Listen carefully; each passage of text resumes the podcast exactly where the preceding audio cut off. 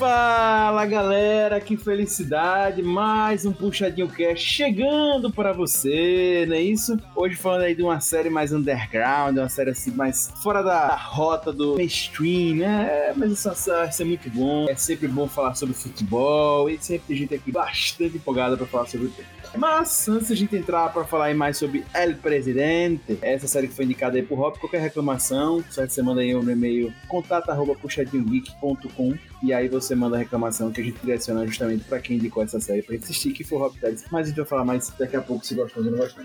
Mas, galera, e aí o que, é que eu tenho que falar antes, sempre para vocês, de começar o podcast? Tenho que falar do Puxadinho Geek, é esse portal incrível, lindo, cheiroso, gostoso que você consegue ter acesso digitando aí no seu browser do computador, no browser do celular, www.puxadinhogeek.com ou .com.br, você decide, beleza? Você acessa lá que você vai ter texto de domingo a domingo, segunda a segunda, terça a terça, o dia que você quiser tem texto lá. Tem texto pra Dedéu no site do Puxadinho. E você pode me perguntar agora, Augusto, mas você tá falando que tem texto pra Dedéu, mas sobre o que fala esses textos, o que é que tem lá? Cara, muito simples. O que é que você gosta? Pronto, tem lá no Puxadinho. Brincadeira, gente, mas tem muita coisa mesmo de conteúdos diversos, de cultura pop, cultura geek, anime, séries, filmes, vixe, cara, música, muita coisa, até podcast, futebol, enfim. É realmente muito conteúdo. Beleza? Então acesse lá que você vai com certeza encontrar o que você gosta e com certeza você vai gostar muito do conteúdo, beleza? Lembra também que no Puxadinho Geek você vai encontrar mais podcasts além do Puxadinho Cast. É, galera, tem mais podcast. Tem podcast sobre esportes, uhum, o PG Quarta, e temos também podcast sobre livros, como se fosse o clube do livro do Puxadinho Geek, que é o Puxando da Estante.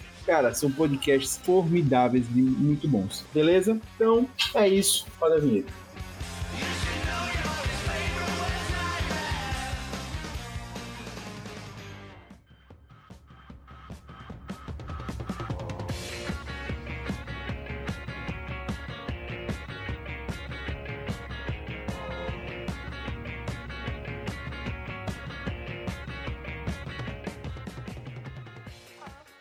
Futebol é o maior esporte do mundo. Ponto. Polêmica, já começa assim, viu? Com fãs em todos os continentes e ligas milionárias. O esporte pretão é uma máquina de fazer dinheiro. São direitos de transmissão, direitos de imagem, construção de estádio, grandes eventos, venda de jogador, venda de camisa, etc, etc, etc, porque é venda pra caramba no futebol. E como tudo que tem dinheiro, tem quem quer pegar. El Presidente, da Amazon Prime, apresenta a investigação do FIFA Gate de 2015, um estouro de casos de corrupção na maior entidade do esporte do mundo. A série da Amazon traz como funciona a cartolagem e o que transforma um simples jogo que a gente vê ali aquela peladinha em um negócio de máfia. Mas a série apresenta bem esses personagens até porque todos ali são reais, né, em tese, né, a maioria pelo menos. O que tem de real ou ficção no caso da série? A esperança de ter um futebol limpo, né, o fair play dentro da política da FIFA. Vamos investigar mais os caminhos da bola no Puxadinho Cast de hoje.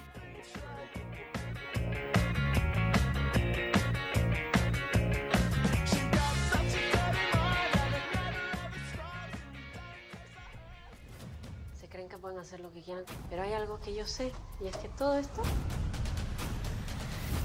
se va a terminar algún día.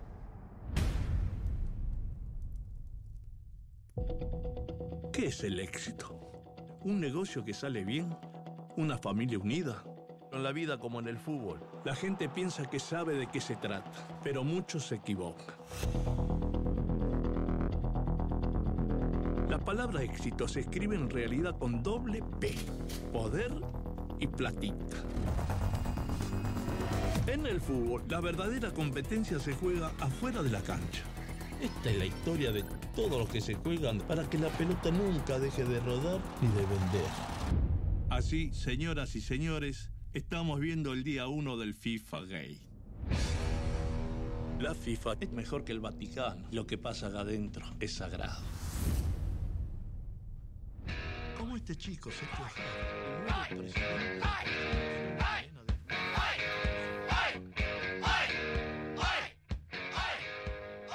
E para falar sobre El Presidente, Seja muito bem-vindo, nosso flamenguista, mais flamenguista do Brasil, Kid Rudá, seu clubista. Seja bem-vindo. E aí, galera? Estamos aí para falar da cartolagem um pouco esperta, cartolagem não só latino-americana, né, mas a cartolagem mundial. Eles roubam e a gente finge que não sabe de nada, não é isso? Com certeza. Eu já gostei que Rudá, ele já veio no clima, ele já veio falando daquele jeito assim, né, meio corrido, para mostrar que ele é um jogador saindo do campo e tá sendo entrevistado. gosto muito disso, Rudá. É que eu terminei de assistir e eu fiquei cansado de tanta safadeza. Não, e só faltou falar, nós tá querendo ganhar os três pontos aqui, né? É, enfim, nós, nós, o professor pediu isso aqui, né? Mas nós tá tentando vocês, não roubar. Vocês estão desrespeitando o meu problema respiratório, né, velho? Só assim mesmo. Tem um lugar chamado Contato arroba puxadinho geek você reclama lá. Aí... Muito bom, muito bom. Vou mandar minha reclamação sua respiração, Rodar. Só não é pior que a torcida de São Paulo, que hoje, no dia de hoje, né, e não importa o dia que nós estamos gravando, mas no dia de hoje, você procura aí no seu Google que dia é hoje, a torcida de São Paulo tá fazendo protestos ao vivo, já que estamos falando de futebol, lá no CT de São Paulo, e eles estão gritando pra Arboleda voltar pra Colômbia. Volta pra Colômbia, volta pra Colômbia, sendo que Arboleda é do Equador. Então, Rodar, sua respiração só não é pior que essa torcida de São Paulo, que nem sabe de onde o Arboleda é. Também temos aqui hoje nosso querido crítico de cinema, que ama cinema brasileiro, que tá sempre falando sobre muita coisa do Brasil, é banda brasileira, é cinema brasileiro. Caramba, Gabriel gosta muito do Brasil. Gabriel brasileiro quase, né? Gabriel, nosso Biel Love, seja bem-vindo. Fala, povo. Tudo certo? Bom participar aqui mais uma vez. E como um bom brasileirinho, eu queria começar esse cast invocando os quatro cavaleiros do Apocalipse: Marco Polo Del Nero, José Maria Marim, Ricardo Teixeira e João Avelange. E aí vocês discutem isso depois. Que sequência gostosa de, de cartolas, hein? que sequência bonita. São maravilhosos. Pois é, ele já se intrometeu aí pra caramba e vocês já sabem que nosso querido Rob Teles está presente. E eu queria dizer para você, seja bem-vindo, nosso mestre do reitorismo, Rob, nosso querido palestrinha, seja bem-vindo. Cara, a gente vai reclamar muito de cartola, mas eu quero que você, como torcedor, pense, ouvinte. Você prefere um cartola honesto, mais incompetente, ou um cartola corrupto, mas que leva seu time à vitória? Ótimo questionamento, ótimo questionamento. Isso aí a gente vai debater mais aqui, inclusive, no cast. Falo isso porque, falo isso porque o Palmeiras passou por isso, né? Teve a porra do Beluso lá no, no Palmeiras, pô, excelente economista, mas como presidente fica, fica o questionamento. Pois é. É, a série que a gente tá falando dela, Presidente, como a gente falou, e tá lá na Amazon Prime Video, você acessa por lá. Lembrando sempre que o Puxadinho tem o link, né? Inclusive está na descrição desse episódio, você pode acessar por lá, e aí você assina e tal. O primeiro mês é gratuito e depois é só R$ 9,90. Se você paga o ano, ainda fica mais barato ainda a série vai falar sobre justamente o FIFA Gate. Logicamente, o FIFA Gate foi uma coisa enorme, gigante. A série tem oito episódios e ela vai estar tá retratando ali uma fatia do todo, tentando mostrar o todo, certo? Sobre a perspectiva, principalmente, de alguns personagens ali, principalmente voltado para a Comebol beleza? Mas obviamente, como eu disse, vai tentar passar um pouco pela FIFA e tal. Mas enfim, o FIFA Gate foi um caso, caso que em 2015 o FBI, com auxílio do presidente da Federação Chilena, que é o personagem principal, o Sérgio Hader, executa mandatos e prisões de grandões da FIFA. Vamos dizer assim, dirigentes, mas não só da FIFA, também pessoas envolvidas ali com negociações, né, personagens que eram comuns perto da FIFA ou até mesmo dentro da FIFA ali dirigentes. E principalmente a série vai trazer esse retrato da Comebol. Mas enfim, o FIFA Gate, ele vai envolver a FIFA no mundo todo. Até hoje tem gente aí que ele não tá 100% encerrado. Todos os continentes tiveram pessoas envolvidas, na África, na Ásia,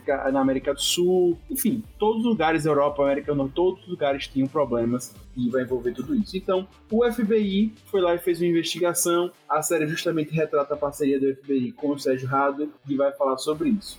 Há uma tensão, certo, gente, nesse momento aí, principalmente na parte que a série se propõe a contar, em 2000. A série começa até um pouco antes, começa em 2008, se eu não me engano, 2009, é quando o Sérgio Rado assume a Confederação Chilena de Futebol, né? Eu acho que é 2008, 2009 mas vai mostrar principalmente uma tensão anterior geopolítica, né? Após a vitória da Rússia e Catar para as, as Copas de 2018 e 2022, né? Primeiro 2018 já foi, né, na Rússia, mas já queria ser na Rússia e 2022 está para ser agora nesse momento, né, esse podcast assim gravado em 2020 no Catar, certo? A partir disso, os Estados Unidos, via FBI, iniciaram uma investigação sobre a FIFA internamente e com isso começou a investigação. Queria saber assim, eu tentei resumir, gente, uma coisa muito grande o FIFA Gate. Talvez no Brasil a gente até tenha ouvido falar pouco, né? Porque que acasou que o Ricardo Teixeira ele já estava nos Estados Unidos quando começou. O Marinho, que foi que a gente já nem ligava muito, que foi pego ali no meio do negócio. Mas enfim, queria saber de vocês. Vocês já conheciam sobre o caso, sobre o FIFA Gate? Se vocês tiveram noção na época, como foi ver a série comparar com esse aqui que vocês conheciam? É muito engraçado que, assim, a série é, é, um, é um caso que começa muito curioso, né? Porque foi quando, não só a série, né? Mas tipo, o caso em si começa quando justamente a FIFA proíbe, proíbe não, na verdade, elege o Catar e a Rússia como próximas Copas, e aí Inglaterra e Estados Unidos com ciúme por terem perdido, tentam forçar seus meios, digamos assim, policiais para investigar a FIFA, né? Casos de corrupção da FIFA. Como se nenhum outro caso tivesse também corrupção, mas enfim, né? E aí, nisso, engraçado que aí sobra pra onde, né? sobra pra justamente nossa querida América Latina, né? Porque nenhum, na, nenhuma galera russa ou tal foi presa. Quem foram presos foram os, os presidentes das federações, né? Brasileiras e tal, das federações latino-americanas. Porque eles conseguiram justo pegar o Sérgio Rado como delator, né?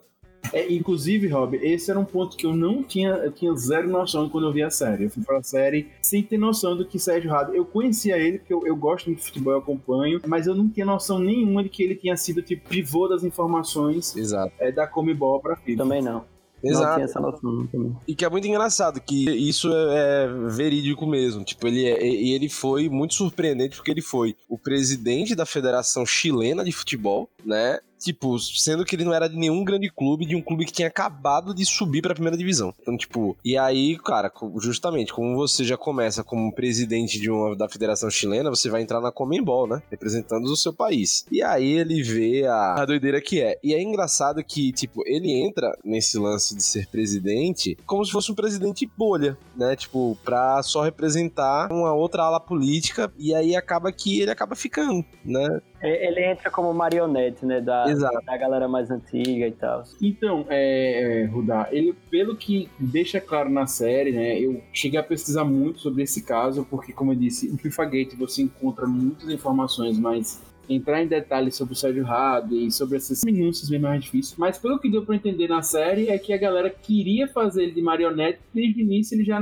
não quis muito, porque ele meio que não foi combinado comigo isso aí. É, ele se impôs, né? É, e apesar dele não ser o cara, porque ele não é tipo o inteligente, o estrategista, ele tipo só não queria transparecer ser o bobalhão, aparentemente. Né? O que a, a série dá muita. tenta passar muito essa imagem dele de que ele é meio bananão, inseguro, Sim. que ele não tem firmeza e tal. E usam até a mulher dele, Nenê, né? Uhum. Como se ela fosse essa firmeza que ele não tem, sabe? Para as tomadas de atitude e tal. Ela é uma personagem muito boa, velho. Vamos só contextualizar isso que o Rob tá dizendo, né? Que ele foi selecionado para ser marionete, só que como eu tava falando, Rob, eu acho que ele não foi desde o início apesar dele não ser estrategista, mas ele não foi a marionete que os caras queriam. Ele queria mostrar que não era o bobalhão, apesar Sim. dele ser meio bobalhão. Sim, e, e eu acho engraçado que, tipo, toda merda ele tinha que fazer, né? Tipo, ele foi eleito pra quê? Pra demitir o Bielsa, sabe?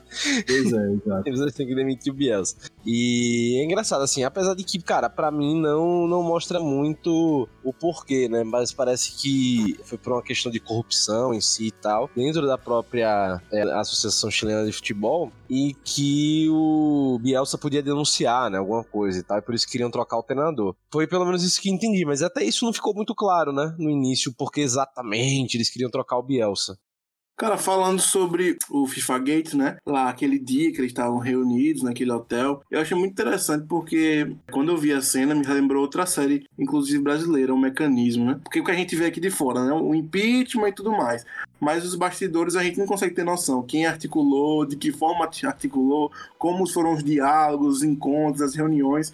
E o mecanismo ele consegue trazer essa clarividência né, do que estava atrás dos panos. Então eu, mais ou menos, assistindo essa série, vendo aquele, aquela reunião naquele hotel lá no FIFA Gate, né? Eu, eu consegui ter noção mais ou menos de como de fato funcionou na vida real naquele dia, né? Que eles estavam lá no hotel. Isso, isso é muito engraçado, que até uma crítica que, que o mecanismo tem e que eu estendo também para essa série, né? Que mais isso a gente pode deixar mais pro segundo bloco para mostrar o que realmente é fato ou ficção, né? Que muita coisa exagerada, muita coisa que não aconteceu é mostrado como se tivesse acontecido e tivesse tido alguma influência, tá ligado? Né? Então, assim, isso a gente vê muito no, principalmente no caso do Grandona, né? Que acho que é o, que é o grande, é uma boa sacada botar ele como narrador, né? Isso eu achei muito É. Eu acho que o maior nome da história da Common Ball né, como narrador, sabe? Também um dos maiores nomes da FIFA, né? Porra, é muito massa, assim, tipo, essa parte. Então, por exemplo, aquele encontro de Grandona com a Avelange e o Hadley no Rio de Janeiro é Ah, é. absolutamente aquilo não aconteceu, tá ligado? Não daquela É maneira. muito pelo menos. cômico, muito cômico. Não, não, é muito surreal, sabe? Tipo, é muito surreal. O... Uma série ali, ali no Rio de Janeiro, não é na Europa, não. Eu pensei que era na Europa. Não, não, ali é Rio de Janeiro. Ali é Rio de Janeiro. Ali é na, na Copa do Mundo que ele vai lá, né? Que eles vão lá visitar o Avelange. Se bem que, assim, o Avelange é bem imperador, né? É, eu recomendo, como extensão desse podcast, pra quem tá ouvindo, ouvir o podcast Futebol Bandido, né? Que é com o Jamil Chad e o Fury. Muito bom. O Rob recomendou e eu gostei muito. Cara, é muito bom. E a segunda temporada tá sendo sobre o caso Daniel, mas a primeira temporada são sobre esses casos desses grandes cartolas, né? E que são todos representados no- justamente no El Presidente. É engraçado que fala muito próximo, né? Mas assim, as coisas de, de que realmente que aconteceram, tipo, é, esse lance do J. Ávila, né? Ter perdido, ter perdido os direitos e ter denunciado. Outra coisa que também forçou a, a investigação na Commonwealth a partir do FIFA Gate foram os processos que o J. Ávila também fez em Miami contra a Commonwealth por conta dos direitos, né? Que na série retrata isso, inclusive. Até o. Exato. Até, se eu não me engano, o grande. Eu acho que é o Grandona, né? Como o narrador nesse momento fala. Nesse ponto aqui da história, foi que tudo começou a desandar, tudo começou Exato. a ir por água abaixo. Exato. Nossa, é, é- é algo assim, mal sabiam eles que, tipo, uma guerra de egos ali ia causar um grande problema. né? Inclusive, até concordando com o Rob, um ponto de destaque pra mim, uma coisa que foi muito positiva pra série, foi colocar o Grandona como um narrador. Eu gostei muito dos primeiros episódios e tudo, da agilidade que a série tem. É, eu sei que não foi falado de forma minuciosa o caso, mas eu acho- que não é uma série documental, é mais entretenimento e foi Não, é assim. total, é, é total entretenimento, assim, tipo, no, no- no- assim, é baseado em fatos reais, mas só baseado. E é um lance bem Brás Cubas, né? Ele narrando logo depois que ele morre, né? É. E, e o ator é muito bom, o ator dele é muito bom, As falas são muito boas, velho. As falas, As falas são são muito boas. boas. Não, ele literalmente parece é, um cara de máfia italiana, máfia latina, assim, sabe? Um negócio bem. Enfim, o cara ficou muito bem no papel, eu, eu acho fantástico. Mas até voltando à pergunta que eu tava falando, vocês tinham noção do caso? O que, que a série ajudou a complementar pra vocês? O que vocês tinham noção e tal? Pra gente se colocar aqui no mesmo papel. Como eu disse, eu tinha uma noção até legal, obviamente sem muitos detalhes. É, mas, por exemplo, eu não sabia da participação do Rato. Eu também, eu não sabia da participação do Rada. Eu também, zero, zero ideia da participação dele. E pra mim foi chocante, assim, tipo, e, e eu não sabia da história do Rado, né? E como ele é tão importante nesses anos, que nem sabia desse personagem, né, na vida real. E, cara, e a série, pô, apresenta ele, e acho que apresenta ele muito bem. Né? Acho que já, começa você já tendo um choque, caralho, quem é esse cara? E quando você. E é isso que eu acho que é o grande gol da série. Ela faz com que você fique curioso pelo caso real. Isso é muito bom. O que eu consegui é, ter mais, mais esclarecido com essa série foi como é que funcionava o, o modus operandi da corrupção, sabe? Porque você, quando você lê né, nos, nos jornais, nas, nas revistas, nos programas de esportes, às vezes eles deixam um pouco mais dificultoso de entender. Não que é difícil, mas assim, com alguns fluxogramas, infográficos, mas quando a série é, consegue retratar isso de forma mais é, cômica, né? Fica um pouco mais leve, fica mais interessante você entender, porque eles realmente eles retratam os escândalos de corrupção de uma forma bem, né, bem caricata até, digamos assim. Então você consegue entender, caramba, funcionou dessa maneira. Depois que eu assisti a série, eu consegui entender como os caras conseguiam ganhar tanto dinheiro e, e serem tão corruptos, né, corromper tantas pessoas. Acho que ficou bem claro pra mim do ponto de vista da dramaticidade, assim, né, de, de entender como é que funcionava esse, esses esquemas. Também é, é ver como funciona na prática, né? Isso, é. É, beleza que tem as falas e tal, que aí não tem como você saber exatamente o que cada um falou, mas aí eles assim, utilizam isso para mostrar como funciona na prática. Quando você lê no jornal, não tem espaço para explicar passo a passo como as coisas aconteciam. Traz Sim. essa visão mais geral, a série, no caso. Eu acho massa da série que eles fizeram é mostrar como o esquema de corrupção do futebol, né? É muito engraçado. Que, que isso o Grandona apresenta magistralmente, né? Tipo, as pessoas veem apenas como entretenimento. A gente vê isso como um negócio. Rob, você falou isso agora. Eu juro que eu ia comentar na terna fase eu ia falar isso. Que para mim, além do FIFA Gate, etc, que a série mostra, e apesar de a gente saber do comércio que existe no futebol, é óbvio que quando a gente compra uma camisa do nosso time, sei lá, da Nike, da Adidas, do que for, a gente sabe que tá, enfim, mexendo toda uma estrutura ali, né, que tá por trás. Mas da forma que é abordado na série, é, são tapinhas de realidade que às vezes a gente esquece. Não, eu, eu acho que a gente não esquece, a gente passa pano. A gente sabe que é assim. Sabe? Principalmente a gente, a gente, que vive o futebol sul-americano, né? Libertadores e os cacetes, a gente sabe que é assim. Sabe? A gente sabe que é sujo, a gente sabe que é negociata por cima de negociata. A gente sabe que é muita coisa. Alguém aqui bota a mão no fogo pelo próprio clube, que não, que não tem corrupção no meio. Não, não, não é impossível. Impossível.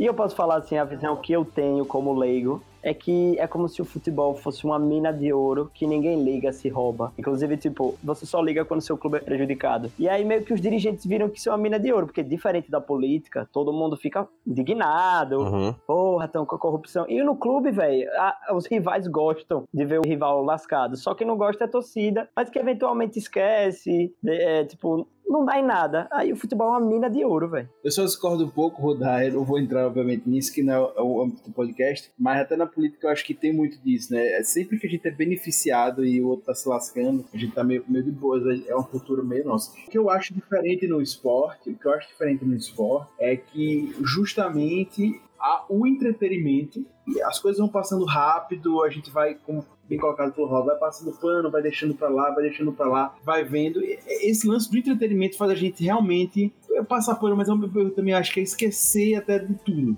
sabe, a nossa volta. A gente é, sabe por quê? A gente quer sentar no sofá quarta-feira à noite e assistir o jogo do nosso time, entendeu? A gente espera por aquilo e aí, durante 90 minutos, as coisas acabam sendo esquecidas e vão passando. E no domingo tem jogo de novo, e a gente quer ir pro estádio, ver nosso time jogar. E acontece isso, vai passando e a gente não vai percebendo. É, Ou de fato vai passando o pano e, mesmo, e é entendeu? é complicado mesmo. E é complicado não separar as coisas, sabe? O seu amor pelo seu clube. Porque, velho, se você for levar isso a milhão, você não torce pra ninguém, velho.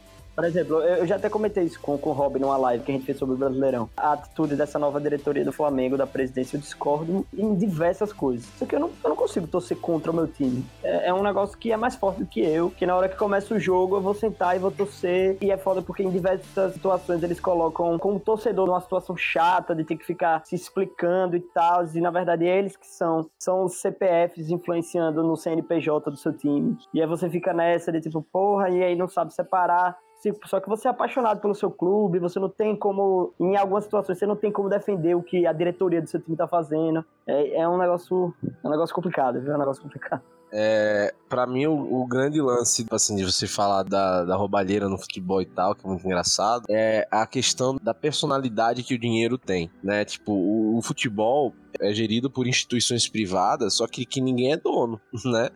E o dinheiro ali não tem dono. Tipo assim, tem um caráter meio público, meio privado. Então, tipo, os caras podem fazer a cagada que for com dinheiro, roubar o dinheiro que não é de ninguém. Né, da instituição, mas quem, quem representa aquela instituição e tal, não sei o quê.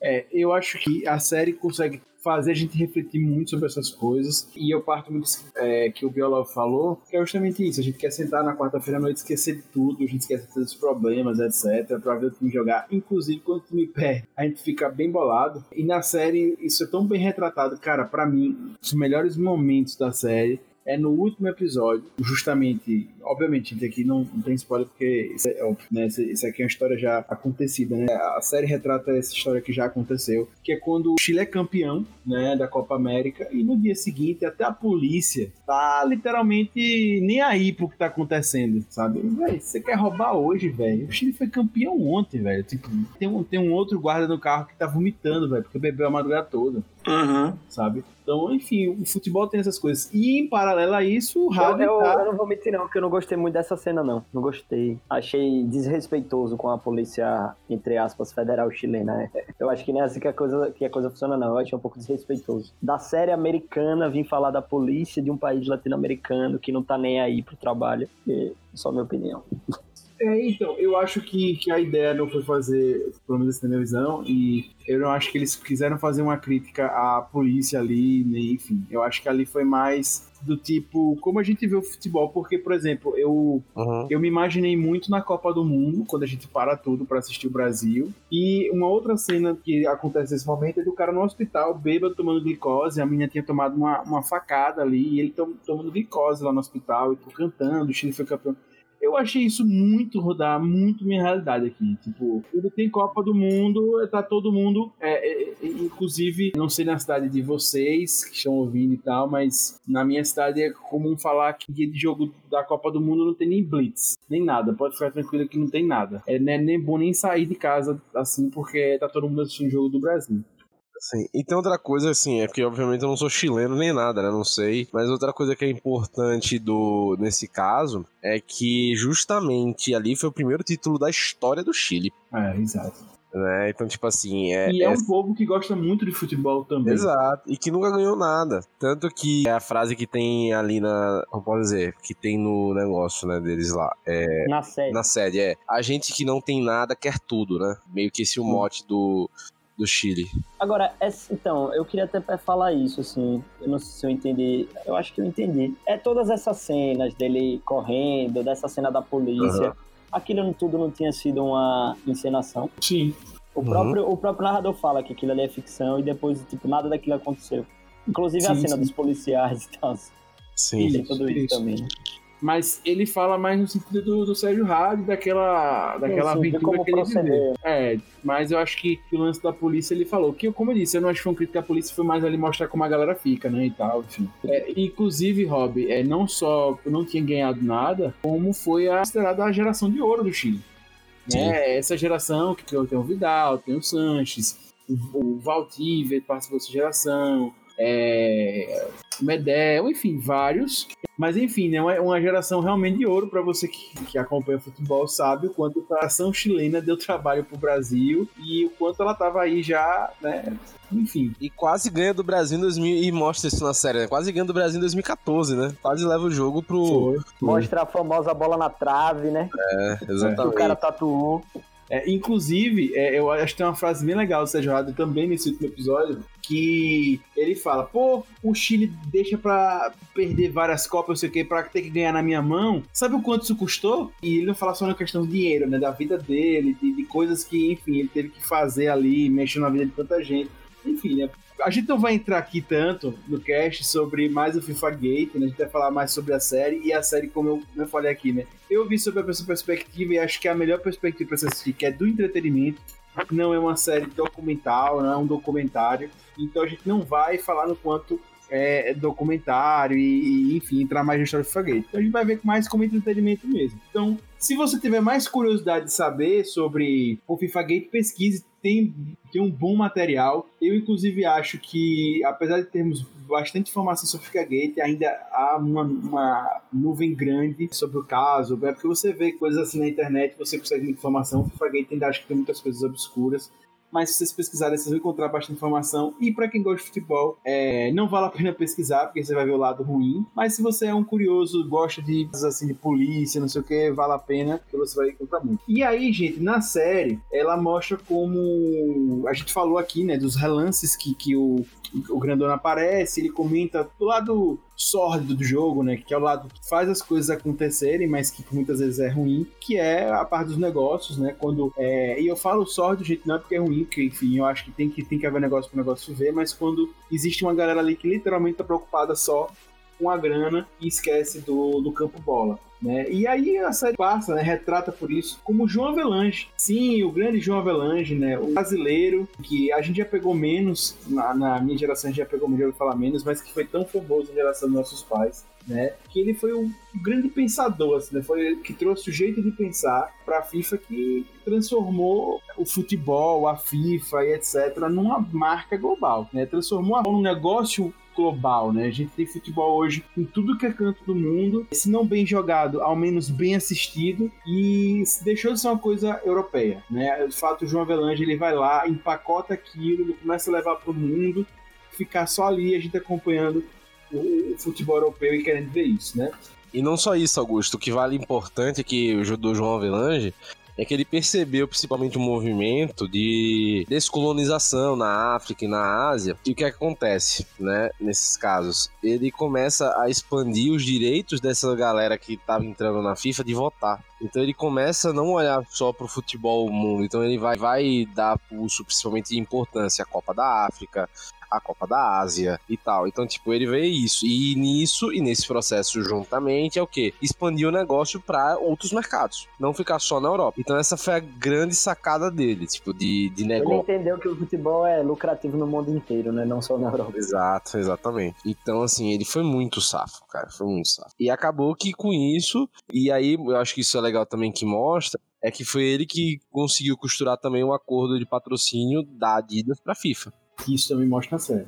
Comentada, né? Não, é, e aquela coisa, né? Tipo assim, nossa, o João Avelange, nossa, ele levou o futebol para outros povos, coisa linda. Não, calma, peraí, tudo ele tava vendo de dinheiro, né? tava vendo dinheiro nisso aí.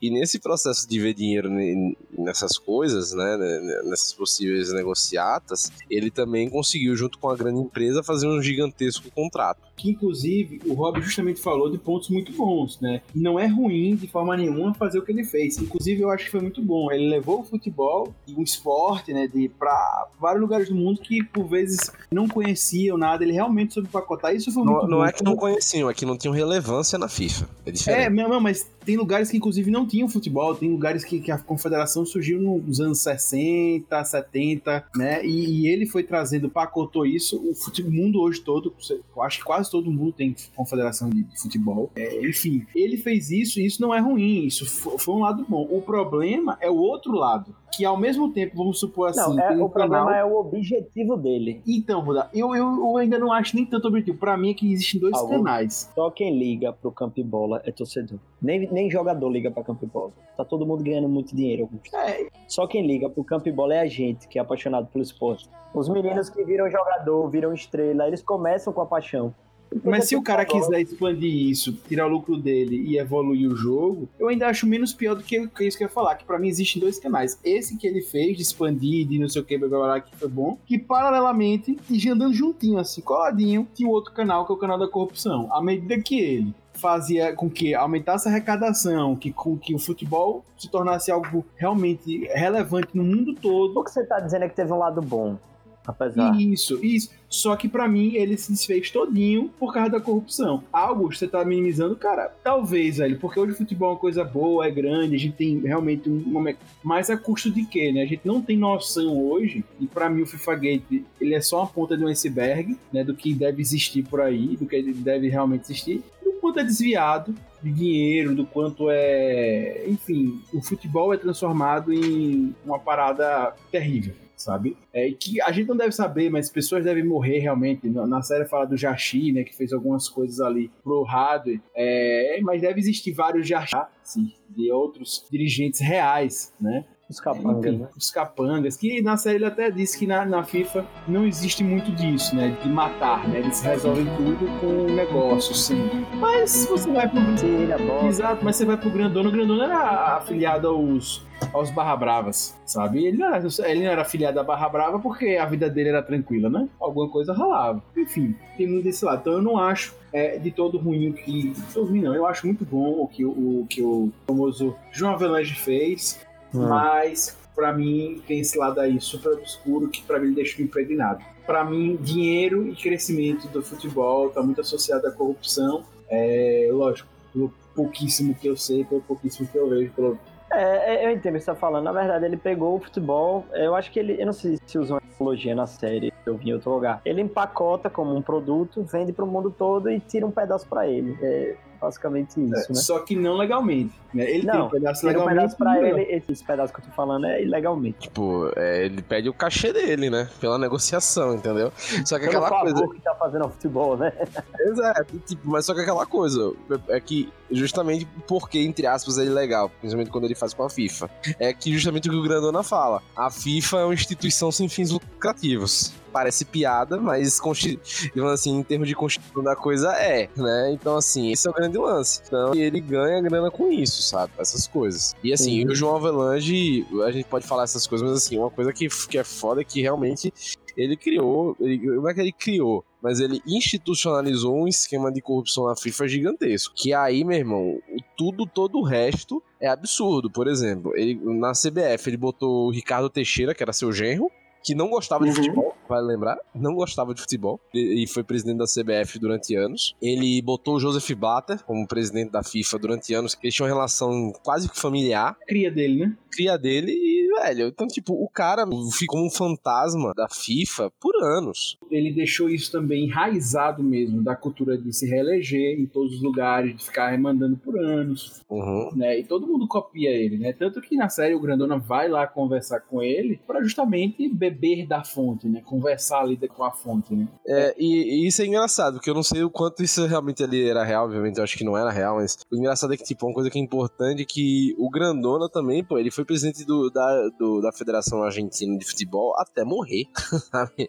Ele ficou, tipo, desde os anos 70 até 2014 como presidente da AFA. É, é o maior da história, da, da história da FIFA, se não me engano, né? É, e, não, e além, e além do cargo da AFA, ele era também, ele também respondia, ele também respondia nos casos do, pô, agora me fugiu. Ah, sim, ele também era, ele era vitalício na, na FIFA, tinha cargo vitalício ele era, ele era, ele era, vice, né, da FIFA. É, vi, vice, vice alguma coisa, é, não sei se era vice. Ele era, ele era vice da FIFA, ele era vice de Blata. Então, e aí, pô, aí, velho, então, assim, o cara tinha muito poder, né? precisa ter ideia também de como o João Avelange era idolatrado aqui no Brasil também, né? É que a gente já colocou nome de Copa, no nome dele, né? Copa João Avelange. É, estádio, estádio João Avelange, que hoje é o Newton Santos. Inclusive, a Copa João Avelange foi brasileira no 2000. O cara tava vivo ainda, né? Então, geralmente aqui se faz muito com homenagem póstuma. O cara tava vivo ainda e fizeram a Copa no nome dele, né? É igual a Copa aqui em Sergipe, que tem o nome de um dos maiores empresários do estado e também tá vivo. Então aqui no Brasil ele é tido é, mais como um herói mesmo, assim, sabe? Essa, essa parte da corrupção e do tráfico de influência. É... Exatamente por isso que mudou. Ele era até um certo ponto. É, sim, hoje mudou, né? O estádio mudou de mudou, nome. Então, exato. Então, e, e, nada com o nome João Avelange é, é bem visto hoje. É, hoje, né? né? Sim. Até uma época era tido como um grande cara que expandiu o futebol, mas ninguém sabe como. Ninguém sabe, não. Né? A gente esquece ou não lembra como foi que ele fez a expansão, né? É tipo, por exemplo, é que nem, por exemplo, a Eurico Miranda maravilhoso. Vamos fazer, é, sei lá, o estádio do Vasco chamado Eurico Miranda. E, e, o pior, tem torcedor de Vascaíno que vai apoiar, velho. Não, Sério? sim, sim. Isso, isso, estúpido, tá ligado? Porque o cara, quando tinha jogo contra o Flamengo, o cara botava pra lascar mesmo, e era isso, pô, entendeu? Então, é, o brasileiro tem essa, esse tipo de memória, assim, né? É, eu acho que uma das coisas que, voltando pro Jovem Lange, né? Eu sei que não foi ele. Na verdade, nem sei se foi ele, não sei quem inventou isso, mas enfim. É um dos absurdos, né? Esse modus operandi FIFA, né? Esse jeito de pensar da FIFA, ele culmina no, na coisa mais bizarra que eu acho da FIFA. Mais do que o João Avelange, mais do que o, o Grandona, mais do que, enfim, velho, tudo. Que é a sede da Comebol, velho. É um paraíso fiscal. É um paraíso fiscal. Eles têm as leis próprias. Ninguém pode. Velho, aquilo ali é bizarro. No meio do. De em um Luque, país. no Paraguai. Em Luque, no, no Paraguai. Paraguai. Exatamente. No meio de um país, gente. Não sabe? É tipo literalmente é assim. Pô, mas peraí, isso, isso é uma surpresa, pô. É como as embaixadas, né? É, não, o Paraguai é famoso por, por questão de evasão fiscal, né? Nosso querido. É a mesma coisa da Suíça mesmo. Exato. é, é a assim, FIFA na Suíça. Exatamente, é a FIFA na Suíça. Só é besta quem quer ser besta também, na moral. Então, o grande lance do, do nosso do, do, em Luke é o que, velho? Nosso amigo Ronaldinho Gaúcho tava lá, né? Sei lá, dá uma checada em Luke. Então, assim, velho é meio, que isso mesmo. O, o, o Paraguai é, é, usa muito isso, né, de paraíso fiscal, porque, por exemplo, você com visto paraguaio, você consegue atuar na bolsa dos Estados Unidos, por exemplo. Né? Então você consegue lavar dinheiro pela, pela bolsa dos Estados Unidos, né? Você pode tipo pegar dinheiro ilegal seu e como paraguaio ou com alguém paraguaio, né? Você consegue jogar na, lá no como é que é o nome dele? Pô, agora me fugiu o nome da, do, da bolsa dos Estados Unidos. Só querem vir Nasdaq agora. É, você mas... é, pode jogar, você pode jogar. Pode jogar onde você quiser, sabe lá. Enfim, mas. É, é... Nasdaq, não? É, Nasdaq que é, parece que é só de tecnologia. É, em Nova York, enfim, você pode jogar Aqui lá eu no, sei na que é Bolsa Nova York. B3, mas lá é, é irrelevante, podemos É continuar. irrelevante, é isso aí. Mas assim, e o grande lance é esse, pô. É, é tipo, porra, mas por que Luke, velho? Luke é o fim do mundo, né?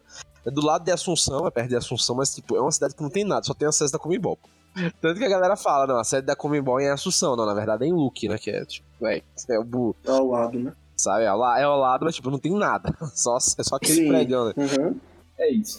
Mas enfim, gente, então ele levou, voltando né, a nossa linha do tempo aqui, ele fez esse modus operandi da FIFA, né, esse jeito de, é, de vender o futebol, de crescer, de crescer e vender o futebol, mas também levou esse lance da corrupção juntos, né? E aí eu já trago essa questão, né? O futebol cresceu, o João Avelanche foi importante, é, tanto do lado bom como do lado ruim, mas veio o FIFA Gate, que em tese veio para ajudar, e aí foram expostos vários casos, tivemos evolução, papapá, mas assim, gente, vocês veem, pelo, pelo pouco que a gente vê pela mídia, né, porque dirigente de, de futebol a gente até ouve falar, mas dirigente de, de confederação é realmente é, é um, um- um bicho raro de a gente saber, a gente ouve muito pouco falar, mas pelo que vocês acompanham, é, pelo noticiário e tal, vocês percebem que teve realmente alguma mudança é, no futebol como um todo, na FIFA como um todo, em relação à corrupção, a, me- a- a melhoria nessas coisas, a de,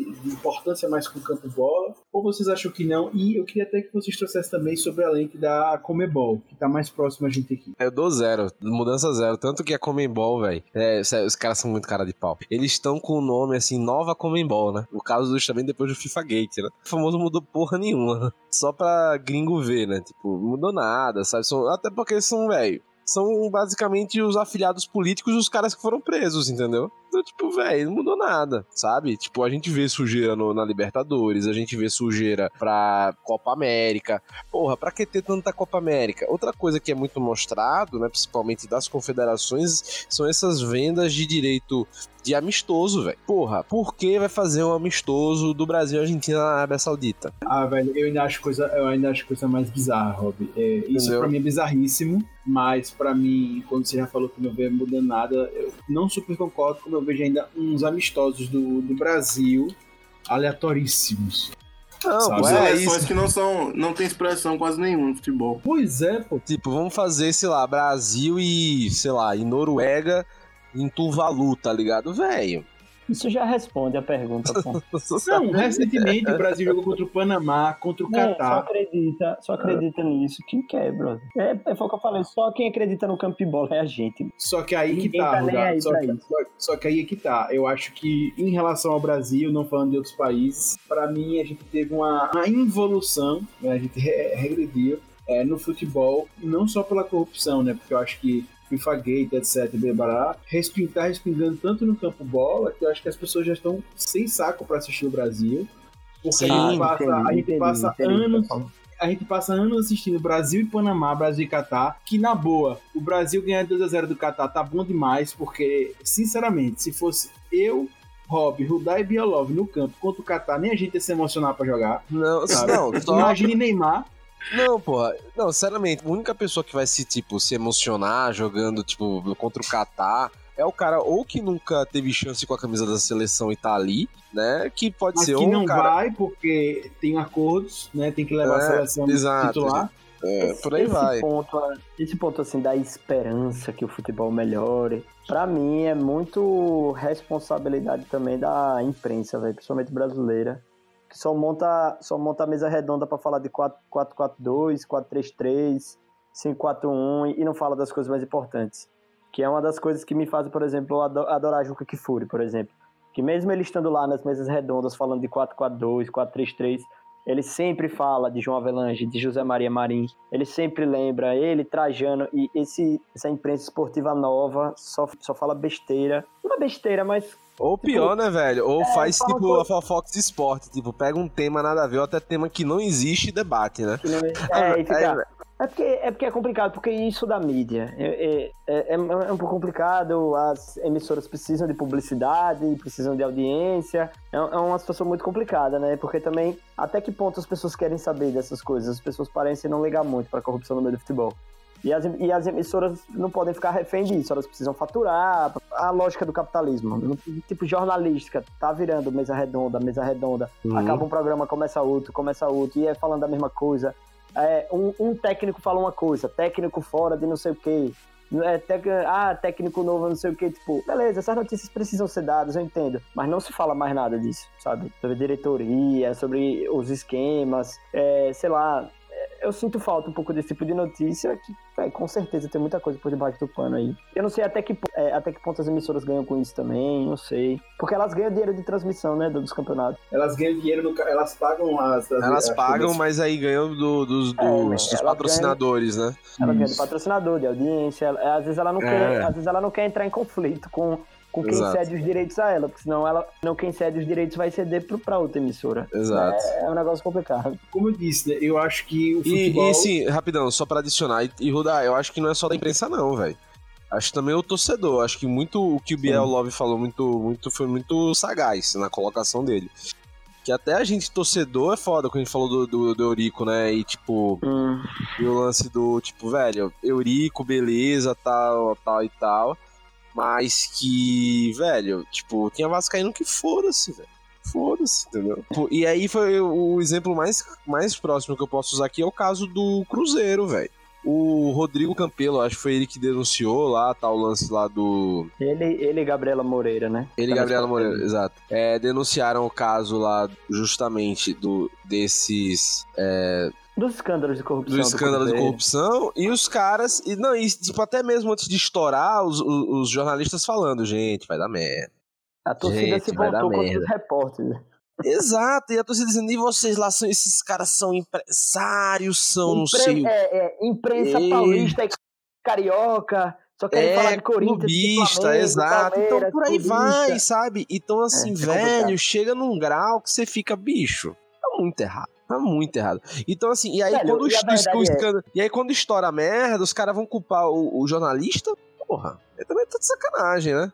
E, e, é tão bizarro, porque agora o Flamengo entrou nessa agora que é um clube organizado e entendo o que eu tô falando, não é porque é meu time não. Eu sei que eu não tô dizendo que o Flamengo não pode estar envolvido em corrupção. Pode estar, tá. todos, para mim todos os times são suspeitos. Eu vou ser muito sincero, para mim todos são suspeitos. Sim, Mas por exemplo, total. teve uma época que o futebol carioca inteiro era uma piada. Todo mundo sabia que roubavam o Flamengo, que roubavam o Vasco, que roubavam o Botafogo, o Fluminense e ninguém faz nada. Continua Sim. tudo do mesmo jeito, continua é. tudo do mesmo jeito, ninguém faz nada.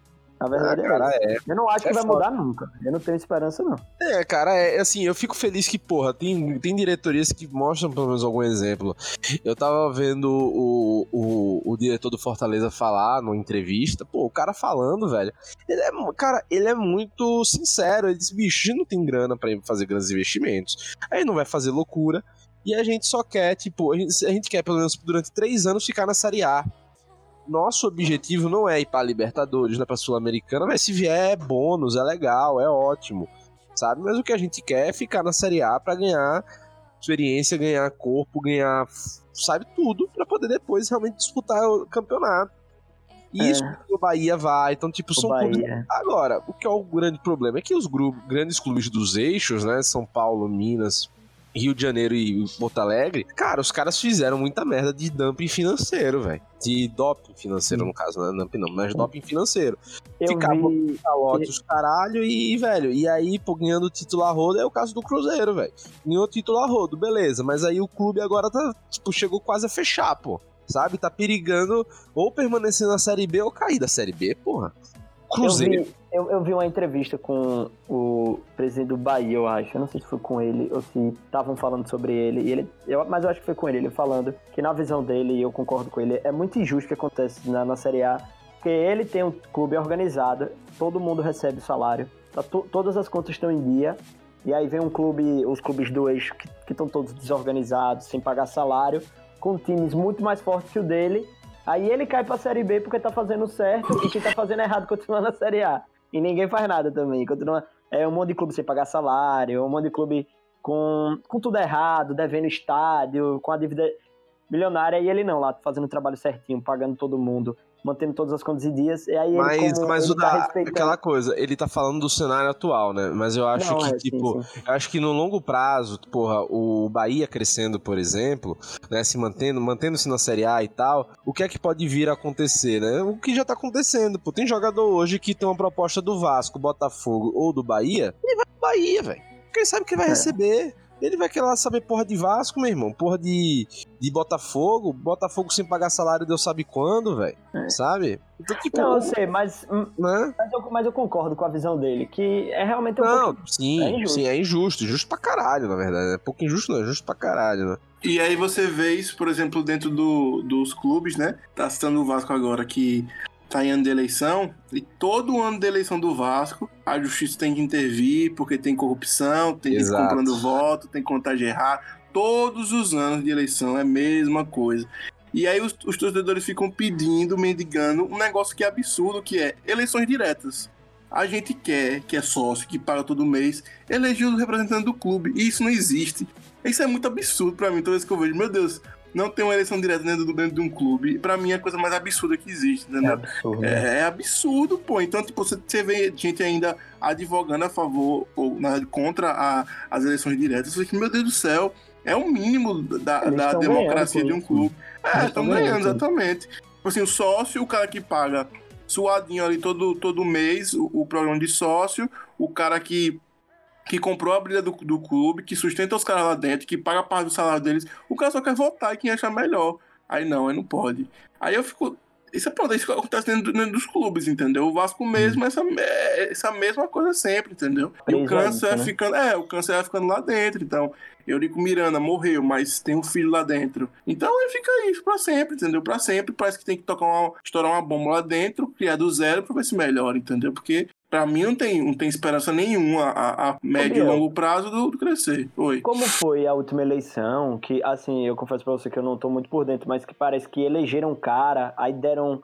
uh, Usaram uma parada, uma cláusula da- de, de- de um regulamento, aí acabaram elegendo o cara da chapa de, é, de Eurico. Como foi que, que a galera disse que foi um golpe? Não Foi, porque assim? quem ganhou nas eleições. Porque eles elegem os delegados, né? E os Hum. delegados é que, de fato, diretamente elegem o, o É num presidente. esquema né? meio eleição americana, né? Não Isso, direto. é. Exatamente, indireto. Aí a chapa que ganhou foi do, do, do Brant, que era o presidente que, inclusive, era apoiado por Edmundo, Felipe, o Felipe Pernambucano e tal. E aí ele foi eleito. Aí os caras conseguiram usar, dentro do Estatuto do Vasco lá, uma, uma cláusula, que eu também não lembro com muitos detalhes, é, que, que anulava a eleição, entendeu? Então os caras conseguiram, através dessa, dessa cláusula, de um estatuto que é antiguíssimo do Vasco, é, irem à, à justiça e pedirem para anular é, é, certos direitos de alguns delegados de poderem escolher, entendeu? E aí fizeram uma segunda eleição, sem vários delegados é, que tinham votado justamente no Brandt, e aí o, o, o Campelo conseguiu ganhar, entendeu? Entendi. Então, aí, aí com um monte de erro, estatuto velho, com um monte de abertura, é, enfim, o lobby lá dentro grande, tem que sair de um clube, instituição de futebol, para toda vez que for eleger um presidente, ir pra justiça, entendeu? Aí você Tá tem errado, dentro. tá tudo é, errado. tudo errado. Dentro do judiciário de um Rio de Janeiro que também já é precário, né? O Rio de Janeiro a gente tá ligado como é que funcionam as coisas. Então, é, vai ficar nisso, tá ligado? E aí eu acho que você já responde a pergunta falando sobre isso quando a gente fala sobre evolução, né? É, há problemas é, muito grandes e mesmo com o FIFA Gate, que faz a gente até refletir se realmente os Estados Unidos não estava só querendo dar um tapa na FIFA, porque há, há coisas ainda a ser feitas e não tem sido. né? eu só quero enfatizar isso, né, que para mim um dos maiores prejuízos que a, que a gente tem tido é o desgosto pela seleção, cada vez a gente tem mais. É, o Agora, futebol... eu achei que a série tentou deixar entender que, na verdade, os Estados Unidos deu um tapa porque se sentiu traído. E aí botou a investigação pra rolar. É, exato. Exato. Exato. E é isso que eu se- que pra mim só confirma isso. Só confirma Se isso. ela tivesse sido assédio, não ia ter tido nada disso. Exatamente. E pra mim só confirma isso, que eles não queriam contribuir, só queriam dar esse tapa mesmo, né? E, e para mim, hoje isso se reflete no Brasil, tanto dos gostos da gente pela seleção, que tem jogado amistosos horríveis, né? Eu, eu- pegando a lista aqui, é, com até que é uma seleção boa, né? Assim, em comparação a outros que o Brasil joga, mas República Tcheca, Catar, Honduras, é, Senegal, pô, velho. Ah, Senegal- Honduras não dá não, pelo amor de Deus. É, Não, Senegal, Honduras é Panamá, Né? Pelo amor de Deus, Eu, velho. eu- eu lembro que antes da Copa de 2018, a, a, a imprensa, as pessoas estavam achando tão ruim isso que eles conseguiram marcar um amistoso com a Alemanha, não foi que foi um a um, porque estavam cobrando muito, assim, tipo, velho, como é que a gente vai jogar uma Copa? E tem um tempão que, que, que o Brasil não pega uma das maiores seleções do mundo, sabe? Como é que a gente vai se preparar? Porque, assim, pra gente, o nível já é um pouco mais baixo, porque campeão de Copa do Mundo tem Brasil, Argentina e Uruguai. O Uruguai ficou no passado, com todo respeito. A Argentina tá ficando pro passado. O Brasil foi o campeão mais recente, mas também já tem 18 anos que não ganha, sabe? A- a- tipo, o, o Brasil acho que dá. Eu acho não, tenho certeza. Pinta campeã, tem jogador no mundo inteiro. É a seleção com maior evidência da- daqui. Aí a gente já participa das eliminatórias, que já é um nível mais baixo. Porque, velho, o Chile mesmo, a gente viu na série, comemorando como se fosse o fim do mundo que ganhou uma Copa América, que eu acho que a gente tem nove, oito, sei lá. Entendeu? E aí a gente já não joga com os europeus. Aí no amistoso também não joga. A gente vai chegar completamente despreparado pra Copa Aí pega uma Bélgica, pega uma Holanda na Copa. Pois é. Sabe? Toma, E- toma. E trazendo a realidade disso aí, a gente terminou as quartas de finais da, da última Copa com 2 a 1 para a Bélgica e fazendo a retrospectiva, retrospectiva desses amistosos que eu falei, aí o Brasil teve amistosos pré teve o 7x1 também, né? Copa, Copa América, teve o pré Copa América. Não, tô falando da última Copa. Ah, né? sim, e foi antes da Copa América, essa última que a gente teve agora, que o Brasil foi campeão. E aí, antes dessa Copa América, entre a, a, a Copa do Mundo que o Brasil perdeu e a Copa América que o Brasil ganhou, a gente teve as, amistosos. Quais foram os amistosos do Brasil? Foram esses que eu falei. Panamá. Isso, gente, um ano de futebol brasileiro nesse nisso. Panamá, República Tcheca, Catar e Honduras. Foi isso aí antes da Copa América. Então, é assim, é vergonhoso, é complicado. Ainda vem aqui e toma os jogadores dos nossos times no meio do campeonato. Tem isso. É, A gente tá Os calendários regulados com a Europa. É, Pois é. Pois é. E fora que a gente tem cada vez mais jogador brasileiro sendo a cara de jogador europeu. E só queria finalizar mostrando que a gente não tem evoluído mesmo, falando que em 2020 agora já surgiu um processo contra o atual presidente da FIFA, o Gianni Infantino, né? A Suíça está Nossa, que coisa. né? Pois que é. surpresa. Pois é, né? É, Ele que tem sido considerado por muitos assim como um cara aberto a, a novas oportunidades de futebol, porque ele tá mudando, né? Enfim, muita gente acha que ele tá ganhando muito dinheiro com isso, né? Mas vai aumentar o número de, de participantes em Copa, tá, tá mudando muitas coisas no futebol, é, quer mudar o- como vai ser a forma do Mundial, enfim, algumas coisas. E ele tá sendo acusado, tá sendo estado pela própria Suíça dessa vez, né, já estão investigando ele por reuniões é, estranhas que ele fez com alguns promotores federais suíços. Né? Enfim, então. é, é, é aquilo da visão, velho. Que a gente, como torcedor, que apaixonado por futebol, que gosta de esporte. Eu lembro que quando saiu essa notícia que ia aumentar, tipo, a, a quantidade de seleções na Copa. Eu lembro que eu tava conversando com um amigo, tipo, velho, como é que vai ser um monte de seleção? Vai ficar sem graça, vai ter uns jogos paia. Aí você para e pensa, tipo, velho, é money, dinheiro. Tipo, nego tá cagando pra qualidade da parada. Não, é aquilo, velho. Tipo, pô, você vai aumentar o número de, de, de times, né, na, na Copa do Mundo. Mas, velho, precisa realmente já. Tipo, a fa- fase classificatória da Copa do Mundo com 32 já é uma. Né? Já tem uns jogos, né? Já é um jogo meio merda, assim, tipo. Não, Sabe? e, e Tipo, sabe o que eu acho, Bósnia Roberto? e Irã, sabe? a gente fica se prendendo a essa coisa bonita, e eu acho que a FIFA até usa isso. Por exemplo, ah, o primeiro gol do Panamá numa Copa do Mundo, a gente acha emocionante, tá ligado? A gente fica Cara, preso é. histórias. Mas, é, mas assim, tipo, é, é, é na verdade, bonito. os caras estão ganhando grana. Essa é Não, e assim, é um negócio bonito tal. Pô, acho legal, não sou Panamá, acho que deve ter sido muito emocionante, mas tipo, eles fizeram um gol tomando 5x0, velho. Exatamente. Esse é um pequeno detalhe do negócio, entendeu? Foi o que fez Harry Kane ser o artilheiro da Copa de 2018, É, exatamente. tá ligado? O nível é muito baixo. É, pra encerrar esse bloco, sejamos Deixa iludidos uma- agora. Uma pergunta, deixa eu só fazer uma pergunta. É, vocês acham que é tão grande que chega ao ponto de em- em, tipo, envolver dinheiro pros resultados, campeões e tal? E isso não foi mostrado na série. Na segunda série, eles não tocam nisso, né? Tipo, Mas eles, é- eles, eles deixam assim na série que, tipo, no jogo eles não mexeram, né? Tipo, botava pra jogar, quem ganhasse ganhou. É, inclusive, Rob, eu acho que na série eles falam sobre isso, mas eles falam que não. Porque, inclusive, o, o Grandona lá, ele perde a. Perde, né? a Copa de 2014 e ele fala que ali era o que ele precisava para ele ter encerrado o ciclo dele. É, e a gente vê que, inclusive, o Sérgio Radley, ele é fraco politicamente, mas ganhou na frente de outras seleções e tal, e ele já estava crescendo ali. Então, aparentemente, pelo menos na série, deixa claro que eles não mexem. Né? Eu acho que fica claro ali. É, mas não é, não é tipo, eles não cravam. Enfim, é, para encerrar esse bloco, bem iludido agora, me iludam por favor, momento me iludam por favor. Como é que vocês veem que o futebol poderia sim ser um jogo como é, lindo, massa, que a gente gosta, mas pode ser um negócio mais saudável também. É, então, como é que vocês veem isso? E se tirar as pessoas. Boa. Só que aí não tem jogo, né? Exatamente. Eu acho que não tem jeito não, man. Eu sou completamente desacreditado disso. É, eu vou, vou dizer uma opinião aqui meio, meio blé, sabe, gente? Que eu, enfim, eu concordo com o Rudá, eu acho que de uma forma prática e objetiva eu teria que recomeçar e de uma forma diferente. Talvez, velho, só talvez, não sei se isso é, é coerente com o que eu tô falando, então se tem alguém da FIFA me ouvindo aí, por favor, não leve essa ideia, faça um estudo sobre o que é melhor. É, mas talvez até dar salários para essa galera, talvez fosse mais viável, porque sinceramente, é, você achar que um cara ou ele é milionário e vai seguir para a federação do seu país de futebol e massa, vai quer viver uma, experiência política aí, mas acho muito difícil um, um cara além desse ir para uma parada dessa onde rola muita grana e não querer tirar um, um, um pedacinho para ele. Porque para mim o, o Sérgio acho que Radley esse negócio do salário é ilusão, velho. Não, e outra, você pode, você pode tirar, tipo, ah, beleza, o Sérgio Radley não era um cara milionário, o João Avelange nasceu milionário. Saca não, não, tipo não, aí. sim, E nem por assim isso. aspecto- Eu tô falando assim no aspecto geral, né? Porque.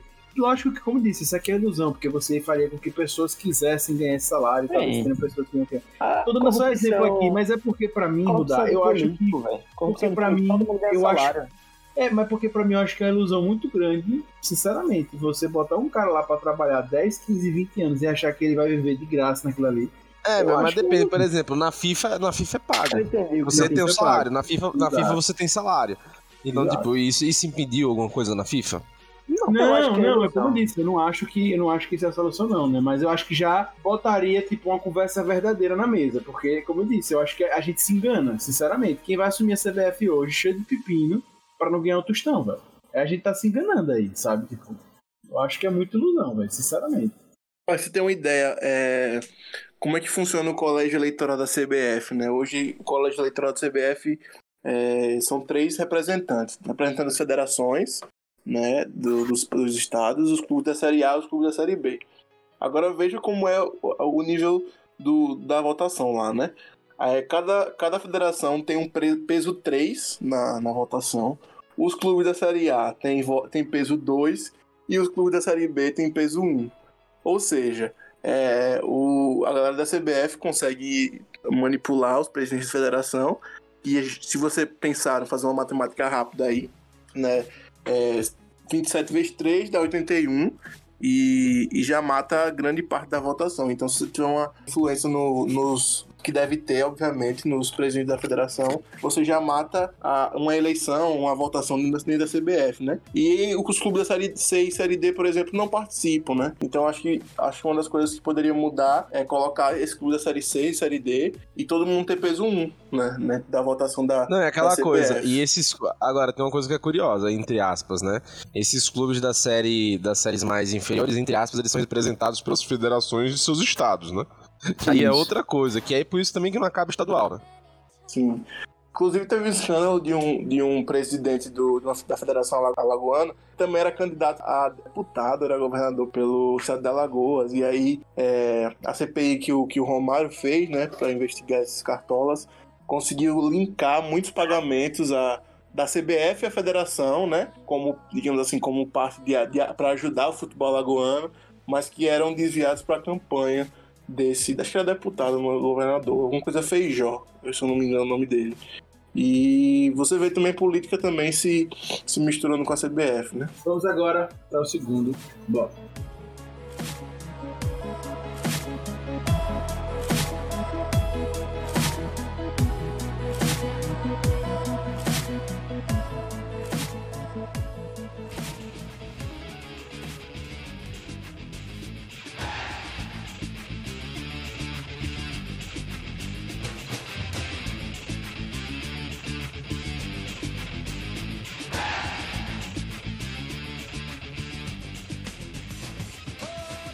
Bem, galera, esse segundo, do, segundo bloco a gente vai falar. A gente já falou um bocado da série, a gente já entrou um bocado, mas a gente quer focar mais agora na parte hum, da série mesmo, é, do campo bola da, da série, né? Falar dos atores, falar de, de alguns personagens, né? E, e aí a gente já começa falando do principal, né? O, o Sérgio Hadway. Ele que foi inter, inter, interpretado pelo Andrés Parra, né? que curiosamente ele não é chileno, né? Se eu não me engano, ele é mexicano. Né? Ele é Só- colombiano, ele é colombiano. né? Desculpa. Isso. Mexicano é a Nenê, né? Mexicano é a Nenê. né? Isso, mexicano é nenê. A nenê é mexicana. É, o Sérgio Rado é interpretado pelo, pelo Parra. E aí, gente, o que, que vocês acharam? Tanto do ator, como é que vocês acharam do. O que, vocês acharam do Sérgio Rado tal, né? Eu, eu já comecei que eu comecei detestando, eu achei ele terrível no primeiro episódio, mas depois ele pra mim entrou no personagem e ficou bem legal pra vocês. que eu ia dizer. O personagem conseguiu evoluir bastante durante a série. Eu acho que ele começou bem bobalhão e o caramba, vai ser um personagem muito caricato a série toda. Eu acho que isso não vai ajudar a, a puxar, né, o ditar o ritmo da série. O que ajudou muito com o presidente, o presidente da, da federação.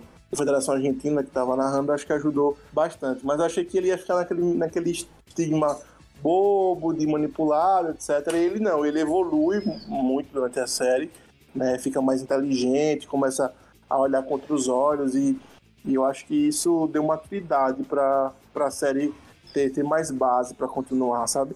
Porque também achei que a série, é, talvez falando um pouco da série já, tinha ficado com um ritmo um pouco é, desajustado. Eu acho que ela começou muito legal, muito cômica, muito pra frente. E aí depois entrou num dramão, assim, nos três episódios que ficaram, assim, meio puxados de assistir, porque do nada a série virou um drama. Não ficou ruim a série, mas acho que eu pelo menos esperava que fosse mais, mais aquele mesmo estilo, caricato, mais engraçado e mais leve. E a série foi virando um dramão, assim, foi ficando mais complicado de, de assistir. Mas eu, eu gostei da atuação dele, achei que foi um personagem que foi amadurecendo ao longo da série e acho que ajudou a, a ditar o estilo, né, dela toda. A Gabriel tocou num ponto que pra mim assim é perfeito, né, da série. Que eu comecei achando a série muito boa, apesar da atuação ruim e tal, mas no final pra mim já foi mais difícil também de ver. Que eu acho que inclusive é, ela começou o lance de ser entretenimento, mas depois ele quis continuar sendo entretenimento, mas empurrando informações estilo documentário e pra mim se perdeu, porque perdeu um lado do entretenimento que era gostoso de assistir, inclusive se vocês forem ver várias críticas na internet vão falar que é fala sobre a comédia, sobre as sátiras sobre algumas sacadas que tem na série, e depois vai se perdendo e começa a jogar informação pra tipo, velho, você precisa saber disso, você precisa saber disso, e a gente fica tipo, sabe? E pra mim, o que culmina numa parte péssima é que ela começou a jogar um bocado de coisa e ela perde um gigante tempo, um tempo precioso, o ouro no último episódio, que pra mim, apesar de ter falado que eu gostei muito de como algumas coisas são mostradas ali, pra mim foi o pior episódio da série. É, Que, velho, eu detestei, detestei aquele lance de fazer tudo de mentira para depois empurrar a informação pra gente no final, sabe? Eles começam a jogar um bocado de coisa, jogar um bocado de coisa, aí no último episódio, em vez de fechar as coisas, de falar, velho, foi assim, assim, assim, eles fazem o episódio inteiro mentindo, falando besteira, para no final jogar umas informações super soltas pra deixar tudo solto, solto, solto, solto. Parece uma parada assim, né? A gente não sabia como resolver, como explicar isso. Aí a gente contou uma mentira e depois disse como foi. Exatamente, exatamente. Assim, em um certo momento, é, eu lembro que eu tava assistindo o episódio e fiquei, "É, não é possível que isso vai acontecer. Não é possível que vai fazer isso. Não é possível que vai fazer, tipo, véi, que, que doideira é isso que tá acontecendo? Ninguém vai fazer nada, não sei o quê. Eu fui começando a achar estranho várias coisas, tá ligado? Inclusive na, na, hora, na hora que ela pega o cinto, é, bota no pescoço e tal, eu falei, ah, velho, não, não, peraí. E foi na hora do absurdo mesmo. Mas agora, ouvindo o que você falou, realmente faz sentido. Eles não souberam resolver roteiristicamente falando, inventaram um monte de mentira e depois contaram como acabou, não explicaram direito. Pois é, velho. E perderam um episódio, não fez sentido. Outra, poderia ter sido até, um, já que os últimos episódios não seguiam a linha, como o Gabriel disse no início, poderia ter sido uma ficção ali criada para a gente rir, mostrar. Seria muito legal se fosse assim. Mas não, foi, foi muito dramático. E do cara pegar uma arma, ir lá matar o Ja- Jashi, e não sei o que, e ele uma, fu- fugindo com os filhos, a polícia prendendo ele. Aquilo tudo para fazer essa ação de drama, para no final ser tudo mentira, para ser totalmente nada a ver com a série e tal. Cara, super sem sentido. E eu, eu senti que, por exemplo, eles podiam ter falado que eu acho que é uma curiosidade que rola é, no final da série. Falar mais sobre o Hadley, qual foi o fim que teve dele. Mostrou ele lá com o filho assistindo o jogo, não sei o que, papá mas poderia. Sobre a Nenê, eu achei que foi péssimo o final da Nenê ali. Péssimo, porque mostra ela cozinhando no restaurante diz que ela, sabe, ficou super jogado. Não, mas ali, se ali foi verdade, aí não tem o que falar, né? Não, mas poderia falar um pouco mais, porque a gente fica com essa sensação, é verdade, não é? O que, que ela tá Ah, fazendo entendi, na vida? entendi tá Mostra ela, falando, tipo, num restaurante, mas nem sabe se é real aquilo ali, se tipo, ele não tá Servindo, servindo KFC, né? Tchau. Pois é, eu, eu, pelo menos o que eu li na internet, pelo menos o que eu vi, não, ela, ela segue uma vida boa e etc. Deve ter tido que voltar a trabalhar e tal, porque elas tinham um outro padrão de vida, mas não deixa claro ali. Tem razão. Então ficou solto. E o próprio Hadley mostra ele assistindo o jogo, mas não mostra o que, que ele tá fazendo e tal. E se você for procurar na internet, você vai ver que ele foi banido da FIFA, mas não diz é, o que que rolou, né? Enfim. É, é, é, porque eles literalmente tinham um episódio inteiro pra explicar tudo e eles largaram mão. E justamente eles abriram muitas pontas pra explicar. Eles podiam até fi- ficar fechando a história pra fechar bem redondinho, mas não, eles quiseram abrir ele no final um bocado de coisa, uma doideira, blá blá blá blá. E enfim, a própria parte do Hashi, já, já, Jashi, né? Sempre é o nome desse cara.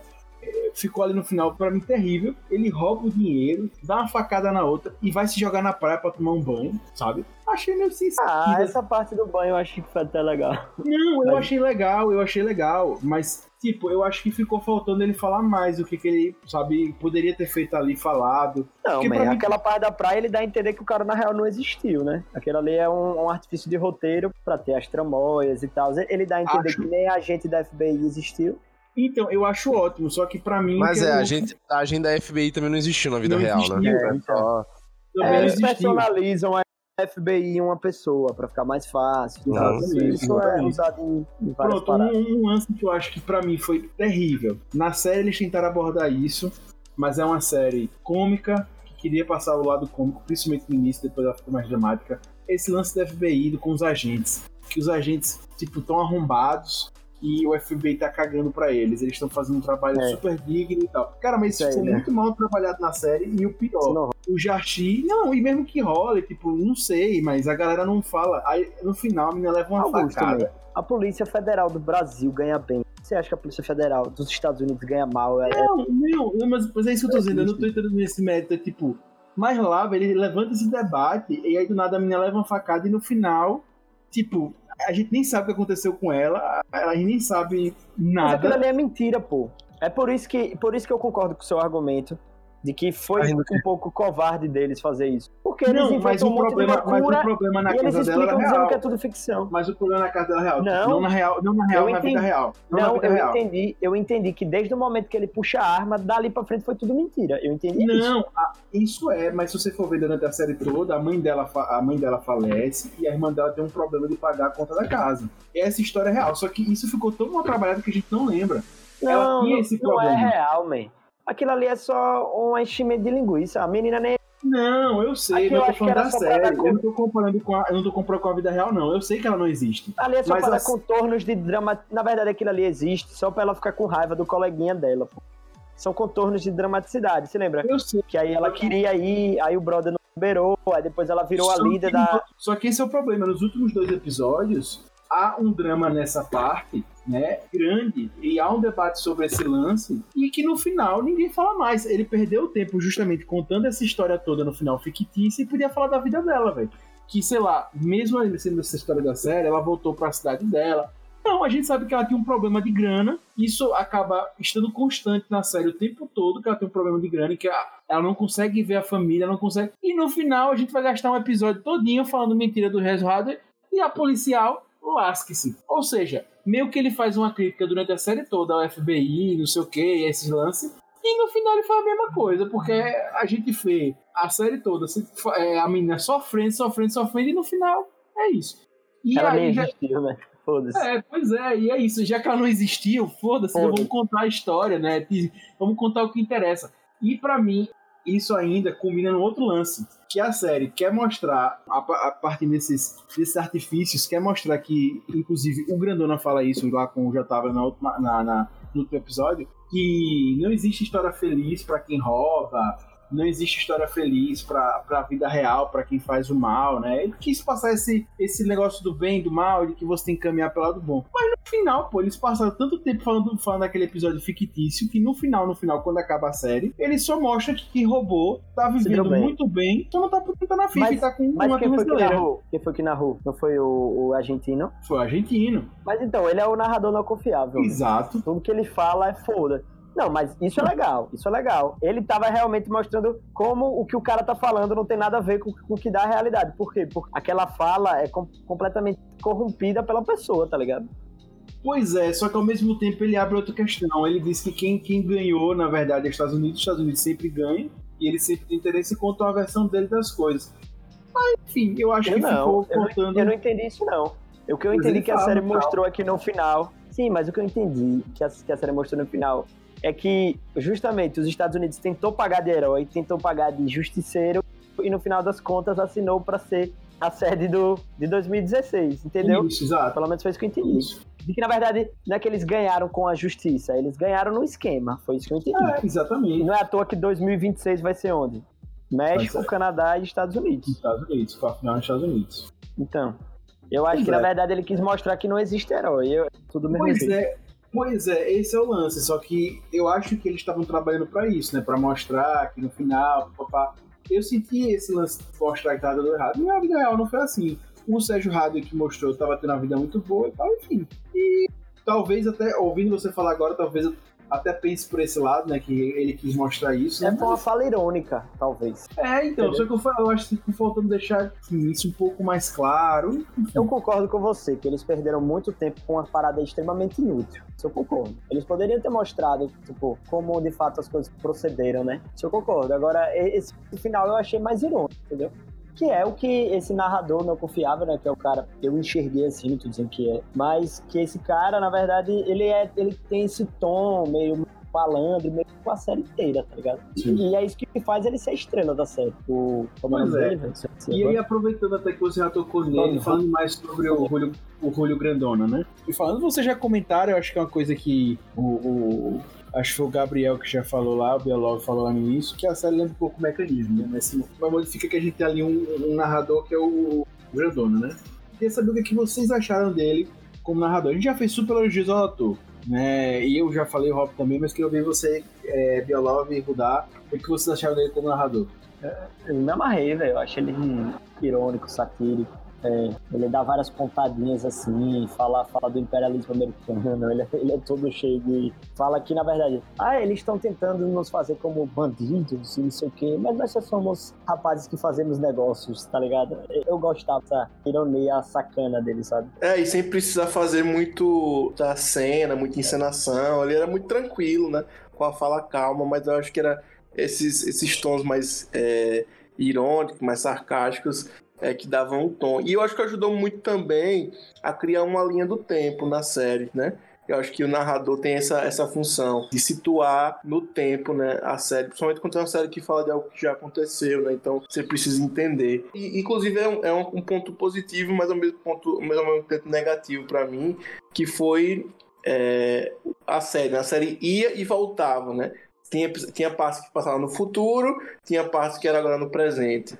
E aí, às vezes, colocavam datas, às vezes o narrador tava falando uma coisa, e quem não pegou o caso os escândalos da FIFA, assim, quem não conhecia anteriormente, ficou perdidinho, sabe? Eu, eu não conhecia a fundo o caso com datas e anos e etc. E eu fiquei um pouco perdido, sabe? Porque às vezes estavam no futuro, às vezes estavam no passado, e eu não encontrei um, um mecanismo muito seguro pra me dizer, ó, agora eles estão no passado, ó, agora eles estão no presente, sabe? Às vezes eles mudavam um pouco, que eu percebi a tonalidade de, de, de cor na, na parte de- da filmografia mesmo, da, da direção, né? Mas eu acho que isso ficou um pouco obscuro, assim, de entender. Muitos filmes e séries usam recursos corporais pra entender quando o personagem está no futuro ou no passado. Por exemplo, uma coisa muito clichê: um cara de bigode e um cara sem bigode, entendeu? Com bigode o cara tá no futuro, ou com barba, enfim. E sem o cara tá no passado, então você consegue entender melhor Fora que eles jogavam umas datas, né? E com eventos que não- você também não, não sabe se eram fictícios ou não, porque tinha muita coisa que era verdade, muita coisa que era ficção. E aí o cara que tá mais do futebol, o cara fica sem saber, oxe, mas isso aconteceu? Não, não lembro. E quando aconteceu? Enfim, eu acho que o narrador foi bom pra situar um pouco na linha do tempo. Eu acho que quando ele falava, as coisas ficavam mais claras de onde, de onde é que eles estavam, o que eles estavam fazendo, entendeu? É, inclusive, quando a gente fala aí do, do narrador, né, do personagem incrível, a gente já comentou sobre ele, mas é, o Julio Grandona é simplesmente o fenômeno do futebol, como a gente já falou aqui, né, do futebol sul-americano, por tudo que ele viveu na corrupção e no controle, né, deixou um gado, cabe julgar o que é positivo e o que é negativo, sei lá, gado dele aí, mas enfim. Falar porque ele foi um cara que, como o Rob falou lá atrás, teve 35 anos à frente da AFA, fundou e foi presidente do Arsenal Sarandi, né? Inclusive na série, um dos momentos ápice é quando o Radley vai conhecer lá o estado de Sarandi. E o que eu acho mais louco na história dele, mais do que ser presidente tal, ele foi presidente do Independente depois, né? O cara foi presidente de dois times de futebol, né? Então isso é, pra mim, isso é bizarríssimo. Eu não, não imagino o presidente do meu time sendo presidente, sei lá, do Flamengo, do Corinthians, do São Paulo, Cruzeiro, whatever, seja. E depois foi presidente da Argentina, sendo eleito pelo governo ditatorial da época, e depois foi vice-presidente da FIFA de 88 até morrer, né? Então, ele foi presidente da AFA até morrer também. é, exato, dos dois. Pra mim, isso é bizarro, né? Quando eu falo isso, que ele foi presidente do Arsenal Sarandi, do Independente, eu acho isso, isso muito louco. Inclusive, dizem que só se conseguiu realizar aquilo ali tudo porque ele tava falecido, né? Porque se ele tivesse vivo, dizem que seria muito como conseguir é, que- quebrar o esquema ali. Porque diz que ele A influência é muito grande. É, diz que ele controlava tudo a, mão de ferro mesmo. né? Toda, toda a América do Sul era controlada por ele, né, no futebol. E, enfim. Eu queria saber de vocês, falando mais sobre a série, vocês acharam que a, a série ela é clichê, ela acaba apelando para clichês, é, o cenário de máfia, é, a parte muito caricata na- nas suas escolhas, nos seus personagens. Cara, não- eu não achei não, sabe? É, como é que aquela frase que é muito famosa, né? A vida imita a arte, a arte imita, imita a vida. Eu acho que é muito assim que acontece na vida real mesmo. Por exemplo, eu no começo, nos primeiros epi- episódios, né? Que o, o Hardware tá lá no La né? Que é um time pequeno, de segunda divisão. Eu me senti muito aqui no meu estado, né? A gente mora aqui em Sergipe, né? Hoje a gente tem um time que joga na segunda divisão. E aí quem frequenta é, é estádio, sabe como é que é que, que funciona as coisas. Eu me senti muito, muito como se estivesse indo para um jogo do confiança aqui, sabe? No Batistão e como a torcida. Talvez por, por compartilhar isso do, do sul-americano, ser muito parecido, né? Dos, dos torcedores. Eu achei que aquilo é muito, muito da vida real mesmo. Os, os velhos lá, como presidentes da- das federações. Quando você vai ver isso, você vai pegar esses quatro que eu falei no início do podcast: Marco Paulo Del Nero, José Maria Marim, Ricardo Teixeira. Uma galera velha, tá ligado? Os caras já rodou pra cacete, manhoso que só pega. Então eu acho que não é tão clichê, não. Eu acho que ela representa o que de fato acontece. De fato, é. Tem aquela parte de João Avelange com mulheres, né? Isso, eu acho que é isso mesmo, velho, que acha, acontece, velho? sabe? Eu, eu na acho, dúvida tava Eu, eu, eu tô, eu tô com o Rudá, velho. Eu acho que tem umas coisas que são muito clichês, tipo, de Exagerado. exagerar. Tipo, as festinhas dos, tipo, os caras, ah, vamos, vamos viver na putaria, na gandaia e tal. É, Eu acho muito caricato, até É, exagerado, até a gente de falar eu algumas tenho minhas coisas. dúvidas. Agora, assim, eu não tenho como afirmar nada, né? Pode duvidar, botar a mão no fogo, eu não boto, não. Mas eu acho que eles. eles O Chuck é, Blaze eu acho que era aquilo. Eu acho que era aquilo, era festa e tal. Mas, por exemplo, até na série mesmo, eu acho que é exagerado, é caricato mesmo. O Uhum. jeito dele meio lesão demais, né? Porque Exato. ele era, ele era muito festeiro e tal, mas não dizem que ele é lesão daquele jeito. Véi, mas o Avelange- andando- Parece que ele é poderoso chefão, man. Tá É, total. Caralho, eu, porra. E eu acho que, claro, houve um exagero, mas eu não sei se foi tão absurdo assim, É. não, sabe? E, gente, as atuações, o que, é que vocês acharam? Eu vou cravar aqui. Pra mim, que a gente já falou aqui, acho que já é ponto passivo. O ator que faz o, o Julio Grandona é. Dom Julio, eu acho que é unanimidade. Vamos falar de quem tava vivo. quem tá ali? Que tá Dom vendo? Dom Julio carregou a série nas costas também, ele é muito bom. É que é o Aquele Luiz, cara- é Luiz Margani, não sei como fala em espanhol, mas enfim, Luiz Margani, enfim, que é o cara que faz o Julio Grande, todo mundo, né? Tirando ele, eu não sei porquê, eu gostava muito de Nenê, velho. Eu achei que Eu ela era também, muito... velho. Eu ia falar Ela dela, era muito, caramba. ela era muito visceral, ela ficava puta. Véi, aquela cena dela no ferro, velho, é maravilhosa, velho, na moral. Velho, pra mim, um- uma das grandes, uma das grandes surpresas foi aquela Nenê. Porque quando, quando eu comecei a assistir e eu falei, cara. É aquele clichê do rato, aquele cara careca, meio bobalhão. Ela toda piruazona, mais nova, arrumadona, enfim. Aí eu falei, meu irmão, essa mulher aí tá por interesse, né? Eu fiquei, Uhum. caramba, fiquei pensando, tá por interesse. Porque ela É. botava o cara pra cima, você tem que ser o presidente da federação, e não sei o que, não sei o que. Eu falei, meu irmão, essa mulher é interesseira pra cacete. Aí eu falei, meu irmão, essa mulher vai trair esse cara, vai, é, enfim, vai dar, vai fazer alguma coisa com esse cara pra pegar o dinheiro dele. Mas a série foi evoluindo e ela não, e ela ficando ao, ao lado dele, tá ligado? Ajudando ele. Claro que ela também era oportunista em algumas coisas, etc. É, chegaram algumas oportunidades pra ela, por exemplo. Se eu não me engano, teve um cara que ofereceu pra ela se candidatar, pra uma coisa de política, etc. Mas é- ela, eu acho que foi uma, uma personagem muito icônica, assim, pra mim, porque quando você achava que era uma coisa, ela mostrava outra, entendeu? Quando você achava que ela era muito serena, muito tranquila, segurando as pontas, ela estourava, entendeu? Então, eu acho E uma eu, eu achei, e eu achei a atriz, a atriz também fez um bom papel, cara. É, sim. Eu acho que, que também o cara que faz o Sérgio Rado também tava muito. Porque, cara, você fica com raiva do cara.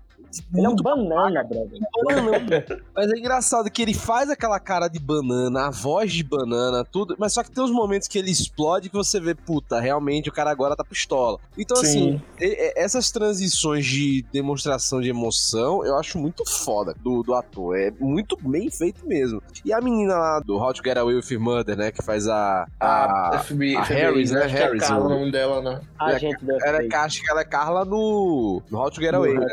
É, não, no- acho que o nome da atriz Nem- é Carla. Nenê, Ah, vocês estão ligados que Nenê é a mulher do. Ela é a mulher de Sérgio é, do Pablo Escobar. é a mulher do Pablo Ah, Escobar? Ela é a mulher verdade. do Pablo. Escobar. Verdade, Eu não. sabia. Eu não vou dizer que eu percebi isso, não. Eu tava vendo, eu tava vendo outro episódio, aí é, minha namorada que chamou a atenção, eu falei, é verdade. Tava vendo no, no, no IMDB, né? É, Eu sabia que conhecia de algum lugar, velho. Ah, sim. ela, Então tá mais ela acostumada. Ela mandou bem demais, pô. Ela mandou bem demais. É, mandou bem, mandou É, bem. eu no início achei que tanto o Andrés Parra, que faz o Sérgio Rádio, como ela, que é a Paulina Gaetan, não gostei dos primeiros episódios, mas depois eles cresceram muito, ficaram muito bons. Mas eu vou surpreender aqui, eu não vi vocês falando, teve um que eu gostei muito, que pra mim foi o melhor, mais do que eles, que foi o Jashi. eu Sim, achei sim. o ator fantástico, as caras e bocas que ele faz. É, Sei lá, eu, eu achei o personagem muito caricato, velho, pra, pra eu falar. achei o personagem caricato, mas eu achei que o cara soube fazer muito bem, velho. Muito bem. O de, Muito. de beijar a cruz, de, de fazer Bem, você já assistiu Lisbelo e o Prisioneiro? Ele é Frederico É, lembra Ele é muito. que- Frederico Evandro. Cheio de anel, colar, é, uma exato, pistola, tá ligado? Aquela parada meio matador, fiel, religioso. É, faz Só que umas- ele faz as comédias- barbares e, e fala de Deus, tá ligado? Uma parada ele faz Então, comédias muito engraçadas também. Ele faz E tem eu acho que te- teve uma coisa muito interessante do roteirista aí, pra mim, na minha visão, é que na série mostrava muito, como você falou, né? Muita orgia, festa com mulher, os caras é, bem machistas, traíam as mulheres e tal. E você tem esse personagem que era o capanga, o cara que era todo cari- caricaturado pra ser aquele cara, um machão, e ele é homossexual. E eu acho que isso foi uma quebra muito, muito Foi, interessante na foi. expectativa, sabe? Foi. Que você espera que o cara, pô, sou um machão, não sei o quê, e aí quando você vê. É, exato. enfim, eu Isso acho que foi muito Isso eu achei interessante. legal. Isso eu achei legal. Mas, mas- mas eu achei como, como personagem achei meio mais ou menos. Achei até legal que a cena ocorreu naturalmente. Eu só acho que esse lance, tipo, do cara meio doidão, tal, não sei o quê, e, sei lá, dá tiro e pombo, né? Cena maravilhosa. Assim, achei meio. Sabe aquele livro cômico meio já planejado? Então, assim, eu só, eu só senti isso. Mas é, assim, é- é- falando isso no sentido de atuação, né? Mas é bem engraçado, cara. Tipo, eu, eu ri demais com, com as coisas. Eu só queria fazer um. Vários. Tem outros atores que pra mim estão até melhores do que ele, mas queria fazer um. é um ponto positivo aí pro cara que faz o Mariano Jinx, Federico Liz. Eu achei que ele também fez legal, principalmente a, a cena de nervosismo ali no final. Enfim, gostei, achei que ele foi legal também, apesar de aparecer pouco na série. Mas tem outros também que foi muito bom. Eu só esperei o Rob comentar, mas o Rob não comentou da trecheira de botarem atores não brasileiros pra Sim, mas cara, mas assim, se você parar pra pensar, pô, por exemplo, o cara que faz o Chuck, ele é mexicano, tá ligado? É, o Sérgio Rado não é um ator chileno, é, ator, co- é um ator colombiano e tal. Então, velho, Não, tudo bem, Mas mas, tinha comentado comigo, né? Que não tinha gostado disso, né? Mas porque, por exemplo, a dublagem que fazem dos brasileiros, né? Claramente é uma dublagem, é muito feia, pô. É, não, é que feio não mesmo, é conseguiam feio pegar... mesmo. É feio. Caramba, velho. Não conseguia pegar dois atores brasileiros, tá É, ligado? isso, isso foi foda mesmo. Isso Pô, foi foda. velho, É horrível, entendeu? Tá ligado? Aí eu acho que isso é um ponto negativo pra série. É. né? Não, e assim, e o, e o Portunhol maravilhoso, né? O Portunhol, É. assim, Horrível, os brasileiros, não, assim, não que o brasileiro também fale espanhol muito bem, mas é, tipo, é, é engraçado que você vê que é literalmente um cara, tipo, um ator, às vezes é, que é um ator espanhol falando português, né? Exatamente. É É, um você- portunhol ao contrário.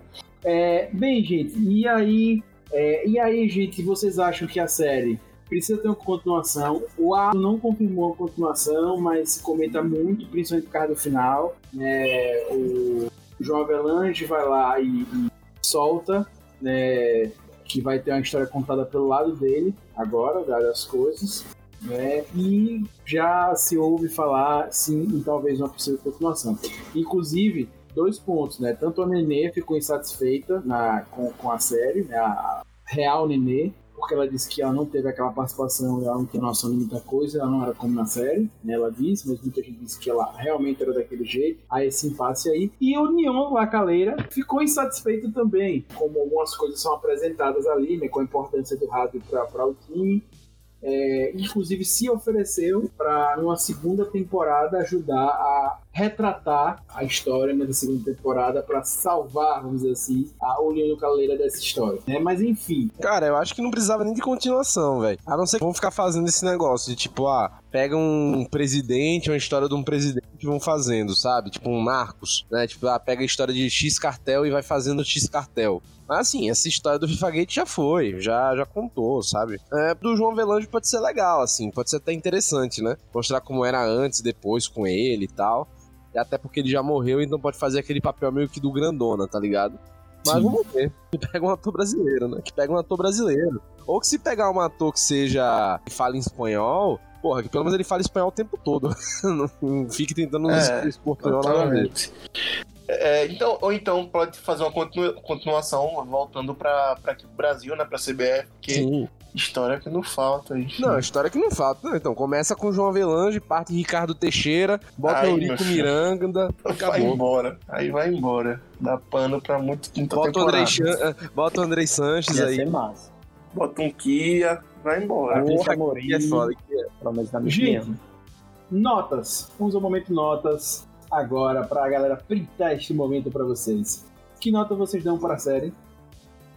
Eu vou dar nota 0 a 5, eu dou três monstrinhos. Acho que, que teve potencial, que pegou um tema muito é, interessante para se tratar. Eu acho que os atores foram bem, né? Se perderam um pouquinho, acho que no ritmo da série. Se eles queriam que fosse uma série mais dramática, mais é, de comédia, mas eu acho que, que a série é boa, assim. Vale, vale para quem não conhece de futebol, mas ou não só pra quem, pra quem conhece futebol, pra quem acompanha, mas pra quem também não acompanha, como uma série de, de, de ficção mesmo, uma série mais dramática. Mas é isso, nota 3. Rapaz, eu acho que eu vou dar também. Eu ia dar 3,5, mas. É. Eu sempre fico em dúvida da nota. Cara, eu já, eu, eu já vi um Porque cara, eu já vi um cara em cima do muro, mas como rudar é foda, viu? Sabe Tá- por quê? tá Eu terminei, eu terminei de ver a série hoje. E aí eu fico tipo, eu- às vezes eu preciso mastigar mais, pensar mais um pouco sobre. Vou dar, vou dar, vou dar três também, vou dar três. Esse, esse último episódio aí é, realmente perdeu muito tempo útil pra contar uma parada que, que tudo ficção, sabe? E por mais que a gente saiba que é ficção, apesar de ser baseado em fatos reais, o cara que tá assistindo quer saber o que aconteceu de verdade, tá ligado? Eu também, eu vou, eu vou com os relatores. Né? Eu acho que nota 3 tá, tá mais do que suficiente. Eu acho que a série cumpre seu papel. É divertido. Tipo, eu concordo que ela perde muito ritmo no, mais pro final. Mas que ela é muito boa, cara. Assim, tipo, pra você passar um tempo, pra, pô, você chegar no final de semana e ficar vendo de boa. É bem tranquila, né? Tipo, e você conhece um caso que tá muito próximo da gente, né? Acho que, acho que esse é o principal ponto da série. Você acaba conhecendo um caso famoso que, pô, é do no- nosso do principal esporte do mundo, né? Então acho isso legal. É, acho que vale muito a pena pra quem não conhece a série conhecer. E fica aí a dica. Muito bom. Eu não vou fugir da nota de vocês, também vou dar 3. E também não vou me afastar dos comentários. É, em relação a vocês, eu acho que a série, pra quem vê como entretenimento, é uma boa série, como o Rafa falou. Senta no sofá, vai ver e tal, tá massa. É, como um documentário, passa longe de ser um bom documentário, né? Nem deve ser visto assim, acredito. É, mas para entretenimento vale a pena. É um trêsão, mas que é um três leve, livre, leve solto, pra você assistir e curtir. Deixa eu só fazer um último comentário. É, alguém me explique, né? Porque eu já vi outras séries documentais e, e séries baseadas em fatos reais, mas que elas não usam o- os nomes né, dos personagens originais. Em Era Presidente eles, eles usaram. Existe algum recurso jurídico pra isso?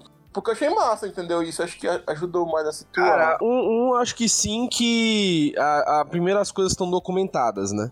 Acho que esse é o primeiro e principal ponto. As coisas estão documentadas. Tipo, os que eles falaram do nome das pessoas, em geral, estão coisas documentadas. Segundo, alguns estão mortos, né? Sim, sim. Então, então aí fica fácil também de, de, de resolver, né? E outro, além de tudo, é, tem um bons advogados, né? Acho que esse também é outro ponto. Bem, vamos às indicações da semana, galera.